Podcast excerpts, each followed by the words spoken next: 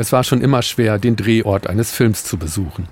Seit Corona ist es fast unmöglich. Willkommen. Ähm, genau, könntest du mir den Gefallen tun? Einmal kurz Alles ähm, dahin ablegen? Ich will auf den Filmset von Ökozid, der neue Film von Andres Pfeil, bleibe aber an der Hygienebeauftragten hängen. Mit dem Fuß auf die Pumpe unten drücken, dann kommt Wasser. Das ist echt hart. Filme drehen während der Pandemie ist eine hochriskante Sache. Hat jemand den Virus, müssen die Dreharbeiten gestoppt werden. So kommt auf den Set nur, wer sich vorher testen lässt.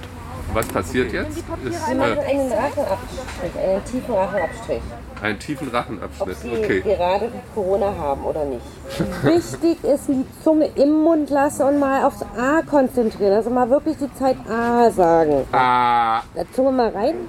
Genau, so ist perfekt. Sie machen das sehr schön. Sehr schön. uh. Selten so einen äh, tollen Mitarbeiter gehabt. Prima, vielen Dank. Ja, das war's schon. Ja, das war schön. Ach, herrlich. Am Abend soll es das Ergebnis geben. Man wird mich anrufen. Bin ich negativ, darf ich wiederkommen.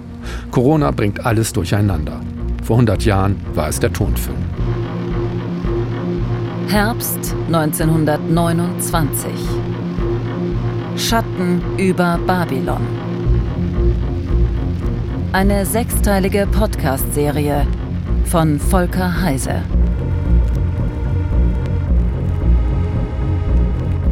Folge 2. Das laute Bild.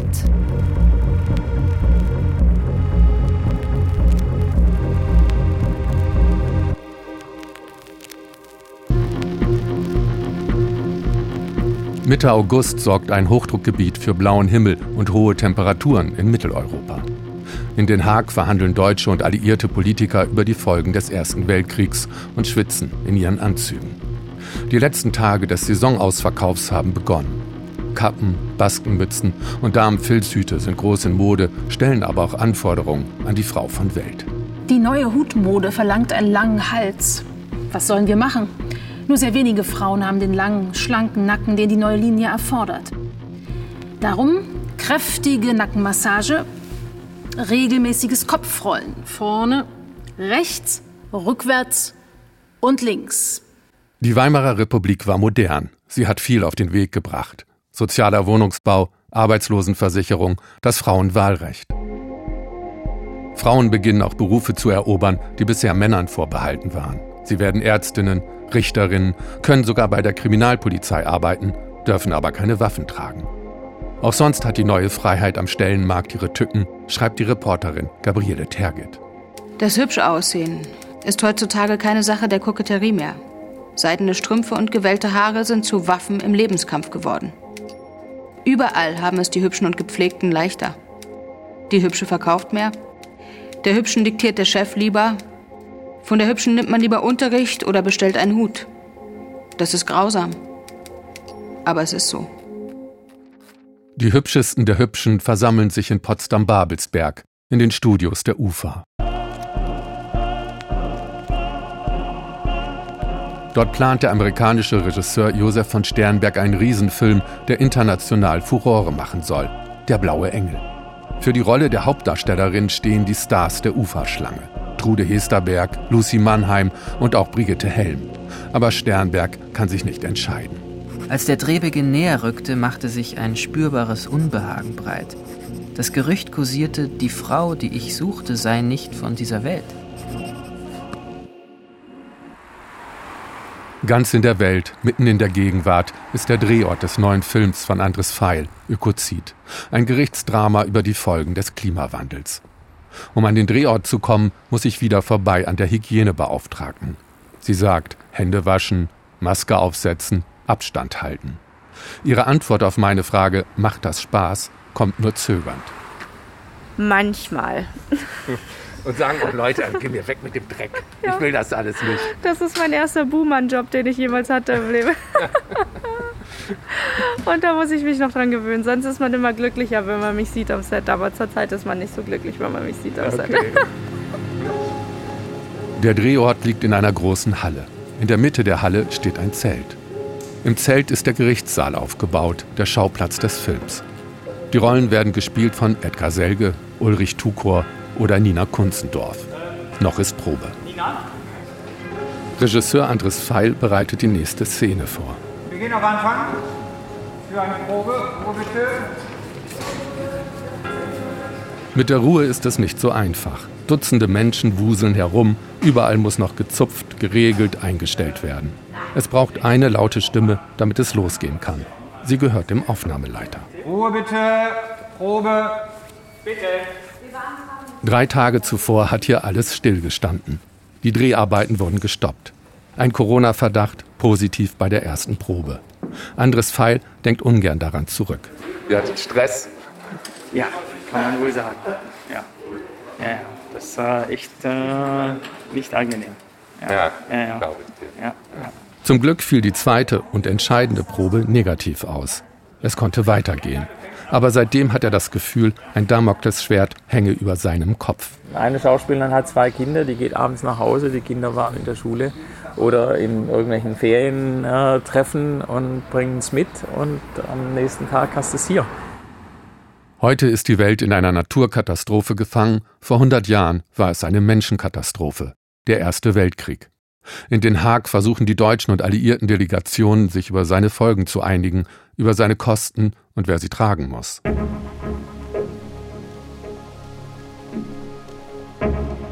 Nach der Niederlage hat Deutschland mit dem Vertrag von Versailles die Schuld am Ersten Weltkrieg anerkannt und muss seitdem Reparationen zahlen. Nicht zu Unrecht, denn der Krieg hat vor allem auf dem Boden Frankreichs stattgefunden. Es geht aber auch um Geld, sagt der Historiker Christoph Kreuzmüller. Die Briten genauso wie die Franzosen sahen sich ein Stück weit in der Not, Geldforderungen durchdrücken zu wollen, auch um Deutschland zu schaden, aber vor allem um die eigenen Kredite, die sie in den Vereinigten Staaten von Amerika aufgenommen haben, zurückzahlen zu können. Der Friedensvertrag von Versailles sei von Anfang an eine unausgegorene Sache gewesen. Etwas Rache, etwas Zwang, etwas Notwendigkeit. Er ist entweder zu lasch gewesen, man hätte nach all dem, was im Ersten Weltkrieg passiert ist, Deutschland zerschlagen können, oder er ist zu hart. Und er war so in der Mitte. Und er hatte sehr, sehr viele Fragezeichen.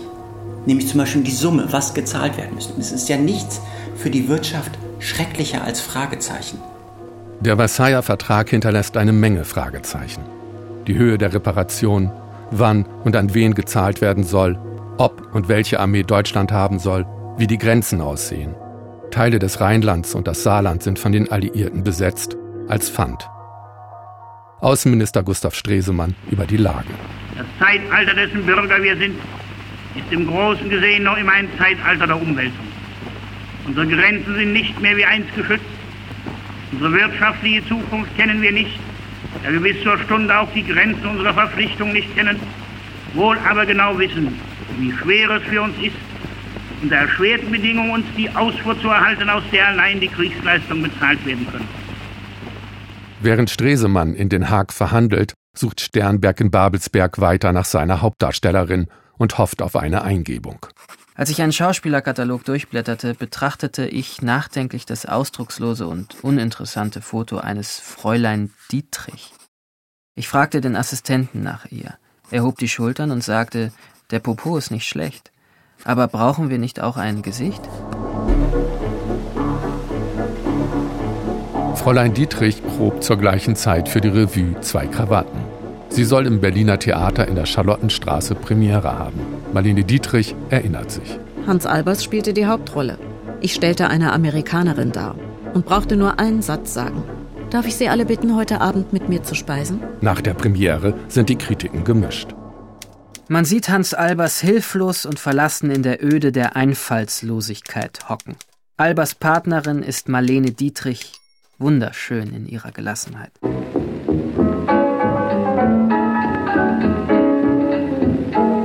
Frühling kommt, der Sperling piept, Duft aus Blütenkelchen. Bin in einen Mann verliebt und weiß nicht in welchen. Ob er Geld hat, ist mir gleich, denn mich macht die Liebe reich. Kinder, heute Abend, da such ich mir was aus.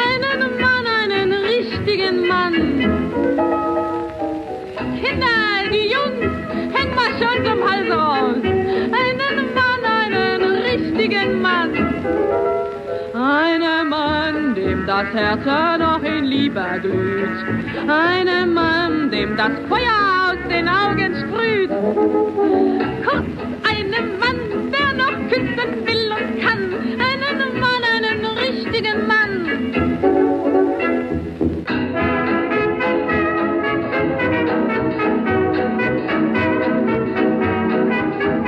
In Berlin ist Marlene Dietrich als Revue-Girl stadtbekannt.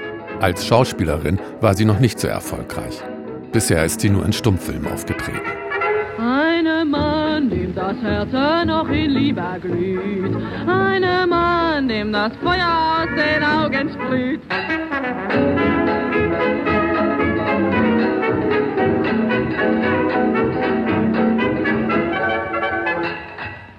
Aber die Zeit der Stummfilme geht zu Ende.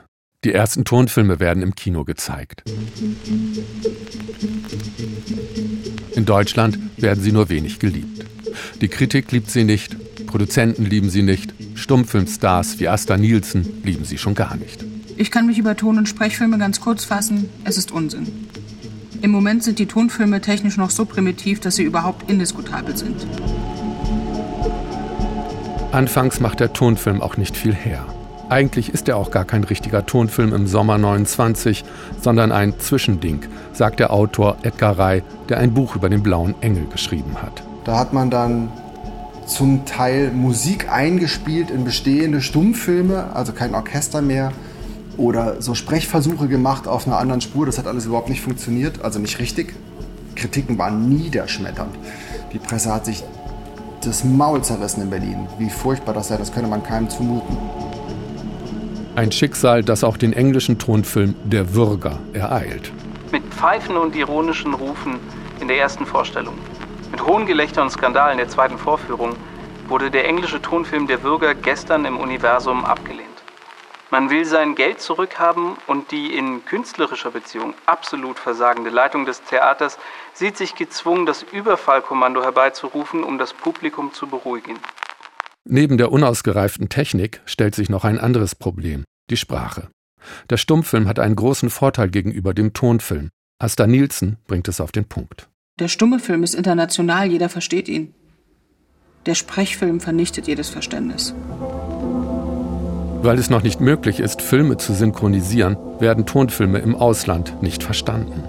Wer will in Marseille schon Dialoge aus Stettin hören? Der Regisseur Friedrich Wilhelm Murnau fürchtet um seine weltweite Ausstrahlung. Soll die Internationalität der menschlichen Geste wieder zurückgedrängt werden in nationale Grenzen durch Sprachbedingtheit? Ich stehe heute noch zu dem stummen Bild. Das Publikum stimmt mit den Füßen ab. Seit Wochen stürmt es die Kinos für den ersten echten Tonfilm, das amerikanische Musical The Singing Fool. Auch Joseph Goebbels ist unter den Zuschauern. Er schreibt in sein Tagebuch: Abends den ersten Tonfilm gesehen. Ein Amerikaner, Singing Fool. Ich war überrascht über die schon so weit fortgeschrittene Technik des Tonfilms. Hier liegt deine Zukunft und wir tun Unrecht daran, dass alles von uns als amerikanisches Gemache abgelehnt wird. Der Inhalt war furchtbarer New Yorker sentimentaler Kitsch. Aber trotzdem, wir müssen hier das Zukünftige und die kommenden Möglichkeiten erkennen.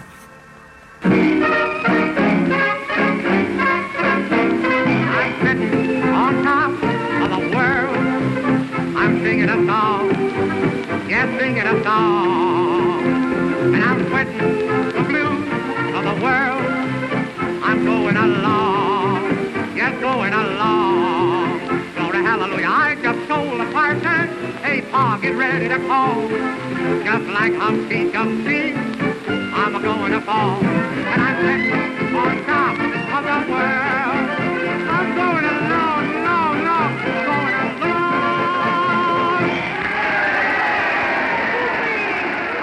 Hollywood kündigt an, nur noch Tonfilme machen zu wollen.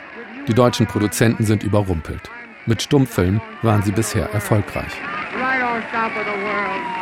Plötzlich wollte man in Kanada und Frankreich sogar und in den USA vor allen Dingen keine Stummfilme mehr sehen. In Deutschland konnte man aber noch gar keinen Tonfilm produzieren.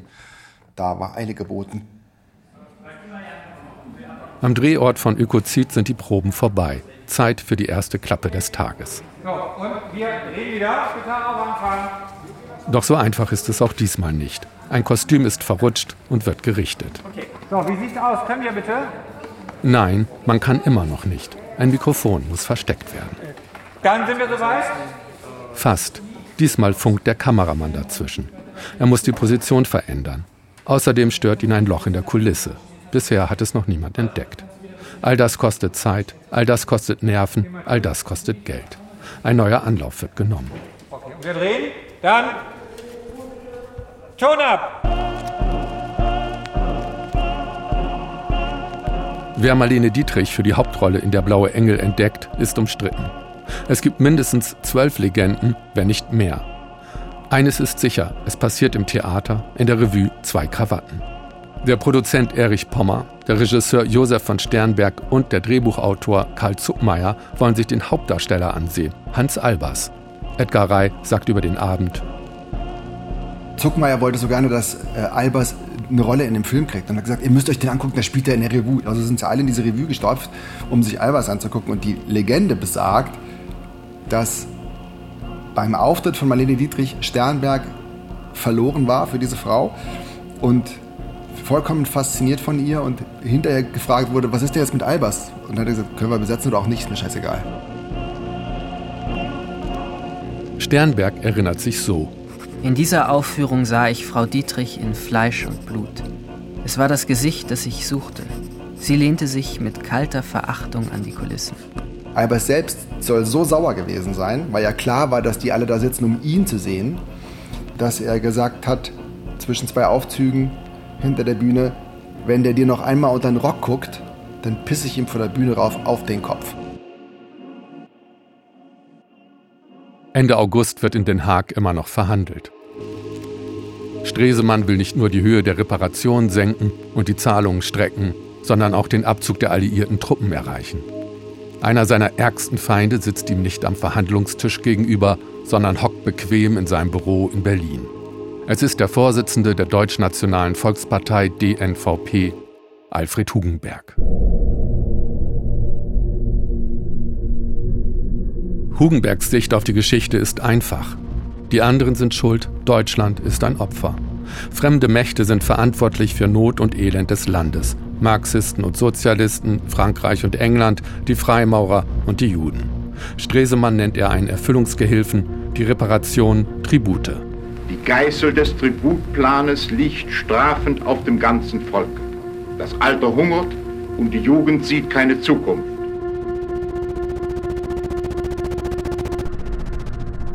Hugenberg hat sich mit den Nationalsozialisten und mit Soldatenverbänden zusammengetan. Sie wollen ein Volksbegehren gegen den Young-Plan auf den Weg bringen. Hugenberg ist aber nicht nur ein Politiker, sondern auch ein mächtiger Zeitungsverleger. Außerdem gehört ihm die UFA. Es ist, als würde heute der Springer Verlag, RTL und die AfD von ein und demselben Mann geführt. Am Drehort von Ökozid wird eine Szene immer und immer wiederholt. Verschiedene Perspektiven, verschiedene Stimmlagen. Doch diesmal kommt ein Geräusch dazwischen. Das ferne Brummen eines Flugzeugs. Regisseur Andres Feil bricht genervt ab. Sein Film handelt von der Klimakrise, wird aber mitten in der Corona-Krise gedreht. Es ist ein Wettlauf gegen die Zeit und gegen den Virus. Zehn, elf Stunden äh, läuft die Maschine permanent. Ja, das heißt, jede Entscheidung ist dann an einem bestimmten Punkt auch nicht mehr korrigierbar. Ich muss trotzdem schnell entscheiden, auch auf die Gefahr, dann einen Fehler zu machen. Weil äh, also abwägen geht nicht, äh, sondern entweder links oder rechts. Und wenn sich später im Schneiderraum rausstellen sollte, links wäre eigentlich besser gewesen und ich bin rechts gegangen, dann war es so. Dann nochmal, Ton ab. Heute sind Tonfilme selbstverständlich, damals waren sie eine Sensation. Die UFA hat sich lange gegen ihre Einführung gesträubt, nun wird Tempo gemacht. Neue Studios werden in Babelsberg gebaut, der blaue Engel soll dort gedreht werden. Schalldichte Studios sollen her, Ton und Bild müssen gleichzeitig aufgenommen werden, nachträglich kann man nichts ändern. Edgar Rey. Es gab ja überhaupt gar keine schalldichten Studios. Die UFA waren die ersten, die wirklich Studios gebaut haben, die den Anforderungen des Tonfilms gerecht wurden. Also bis dahin hatte man sich überhaupt keine Gedanken über Ton gemacht. Dreharbeiten an Stummfilm schildert er so. Es gab ja am Set sogar Klavierspieler, die die Leute bei Laune hielten und im Hintergrund Klavier spielten, damit die Stimmung stimmte und so. Äh, ständig lief irgendjemand rum oder rief irgendwas. Auch die Technik ist nicht tonfilmkompatibel. Wir hatten vorher so Lampen, die gezischt haben in den Studios. Jetzt musste man auf neue Lampen umstellen, die waren viel teurer, durften keine Geräusche machen. Der Aufwand für die neue Technik war enorm und hatte Folgen, vor allem für die vielen kleinen Filmfirmen. Die wenigsten Studios hatten das Geld, jetzt plötzlich neue Studios aus dem Boden zu stampfen, in denen keine Geräusche mehr vorhanden waren. Und das konnten sich eigentlich nur so große Unternehmen leisten, oder? Ja, ja so war es. Ein erster Tonfilm wird schon gedreht. Auch ihn produziert Erich Pommer. Die Zeitschrift Filmwelt aus dem Hugenberg-Imperium berichtet. Im deutschen Hollywood in Neubabelsberg bei Berlin wird schon seit Wochen schwerste Pionierarbeit geleistet. Hier arbeitet Erich Pommer mit seinem Regisseur Hans Schwarz an seinem ersten internationalen Ufertonfilm Melodie des Herzens. Melodie des Herzens wird die erste Filmoperette der Ufer. Mit Musik will man die Nachteile des Tonfilms wettmachen. Worte kann man vielleicht nicht überall auf der Welt verstehen, Musik dagegen schon. Für die wenigen Dialoge hat man auch eine Lösung gefunden.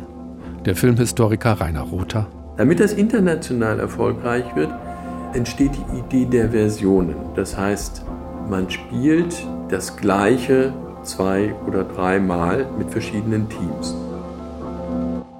Eine Filmversion wird auf Englisch gedreht, eine auf Französisch, eine auf Deutsch. Meistens werden auch die Schauspielerinnen und Schauspieler ausgetauscht. Manchmal müssen sie eine neue Sprache lernen, so auch der Hauptdarsteller von Melodie des Herzens, Willy Fritsch. Über ihn wird berichtet, Willi Fritsch beim Rollen und zugleich beim Sprachstudium. Außer Stumm und Deutsch muss die Szene Englisch, Ungarisch und Spanisch gespielt werden, wozu für jede Sprache einzeln besondere Sprachlehrer zur Verfügung stehen müssen. Mindestens 100 Mal am Tag betonte ich einen einzigen Satz verschieden, bis er wirklich natürlich klang. Noch im Traum sagte ich immer und immer wieder, ich spare auf ein Pferd, ich spare auf ein Pferd. Wir waren alle wirklich mächtig durchgedreht.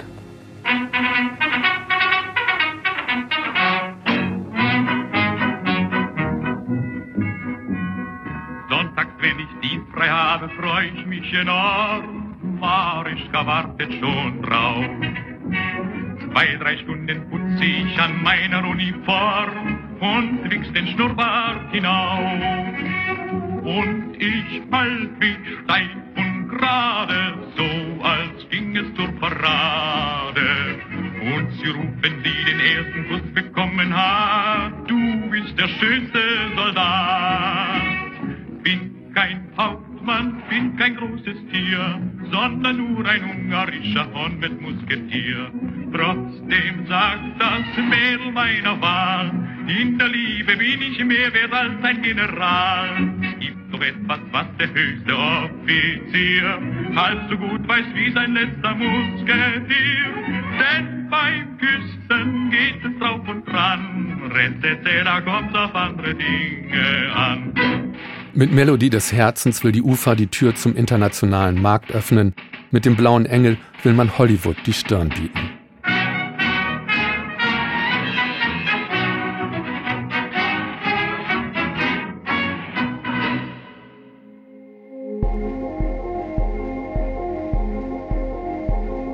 Am 30. August titelt die Vossische Zeitung Gesamteinigung im Haag.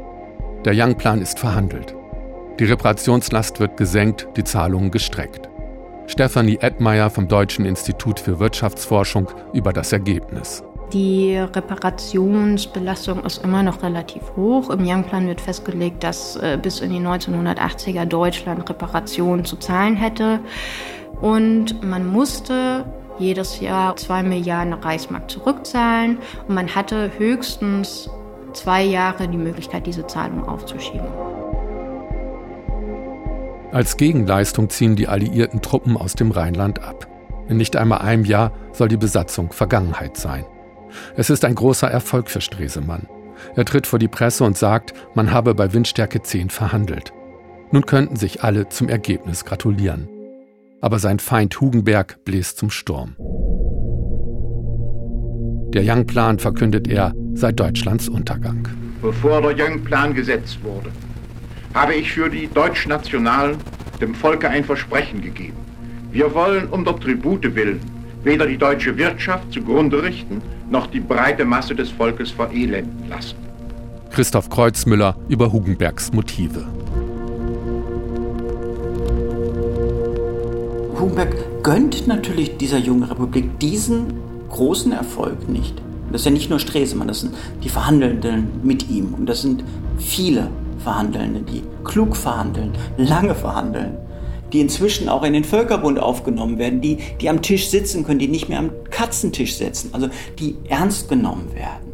Die haben zu viel Erfolg. Und je mehr Erfolg sie haben, desto schwerer sind die Geschütze, die Hugenberg auffährt, offenbar. Und dann kommt 1929, um mal in dem Bild zu bleiben, die dicke Bertha. Das ist dieser Volksentscheid, den er unterstützt.